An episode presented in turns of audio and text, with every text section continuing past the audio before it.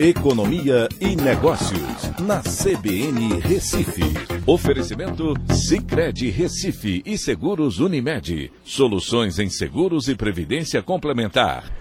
Olá, amigos, tudo bem? No podcast de hoje eu vou falar sobre o IBCBR, referente ao mês de junho, que apresentou um crescimento de 0,69% e fechou o segundo trimestre com crescimento de 0,57%.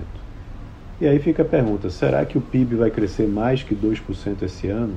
Pois é, o crescimento de segundo trimestre de 0,57% do IBCBR, isso logo após o crescimento de 1,11% no primeiro trimestre.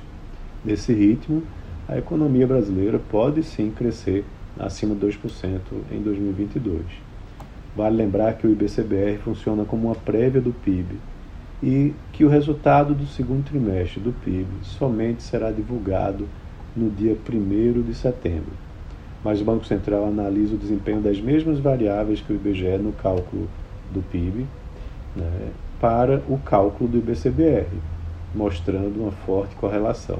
Então, como se espera que normalmente o segundo semestre seja mais forte que o primeiro, pode ser que o PIB, que cresceu 1% no primeiro trimestre, tem um desempenho positivo no segundo trimestre e ainda melhor no segundo semestre, porque as indústrias normalmente se preparam para mais vendas no final do ano. O Boletim Focus dessa semana aponta para um crescimento do PIB de 2% para 2022, mas no IBCBR, somente no primeiro semestre, esse patamar já foi praticamente alcançado. É possível que os analistas precisem revisar novamente suas previsões para o desempenho da economia em 2022. Mas vale lembrar, é claro, que há uma eleição em outubro e isso traz efeitos positivos e negativos para o desempenho da economia. A incerteza com o resultado das eleições posterga decisões de investimentos greenfield, ou seja, investimentos novos para o ano que vem, atrapalhando o desempenho da economia. Por outro lado, o governo vem desenvolvendo políticas fiscais expansionistas como Auxílio Brasil, com vistas em influenciar os resultados nas urnas, que incentivam a atividade econômica via consumo.